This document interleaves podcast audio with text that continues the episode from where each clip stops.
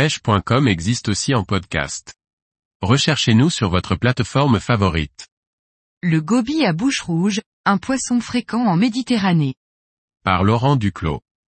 Le goby à bouche rouge est un poisson très présent sur les bords de la Méditerranée dès les premiers mètres. Il est facilement identifiable et demeure une prise courante pour les amateurs de rock fishing. Son nom scientifique est Gobius crudatus, il peut être aussi dénommé goby ensanglanté ou goby sanglant. Comme son nom l'indique il se différencie des autres espèces de goby par sa bouche rouge atypique. Une bouche donc ornée de belles lèvres proéminentes d'un rouge vif.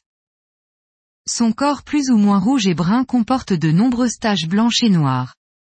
Sur le haut de ses nageoires dorsales, on peut observer un liseré blanc ou bleu clair. C'est un goby qui peut dépasser la taille de 15 cm. Le goby à bouche rouge est présent sur les côtes méditerranéennes dès les premiers mètres jusqu'à une trentaine de mètres de profondeur. Il fréquente la plupart des biotopes, zones rocheuses et zones sablo-vaseuses, à partir du moment où il a un endroit pour pouvoir se cacher. En effet, le goby à bouche rouge passe la plupart du temps dans sa cache qu'il ne quitte que pour s'alimenter. Son alimentation se compose essentiellement d'invertébrés et de petits crustacés.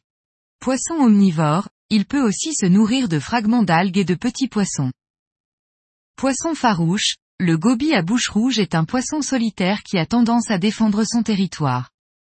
Sa reproduction se déroule à la fin du printemps et au début de l'été. Le goby à bouche rouge est une espèce souvent recherchée par les amateurs de rockfishing du fait de sa coloration hors norme et de son côté photogénique.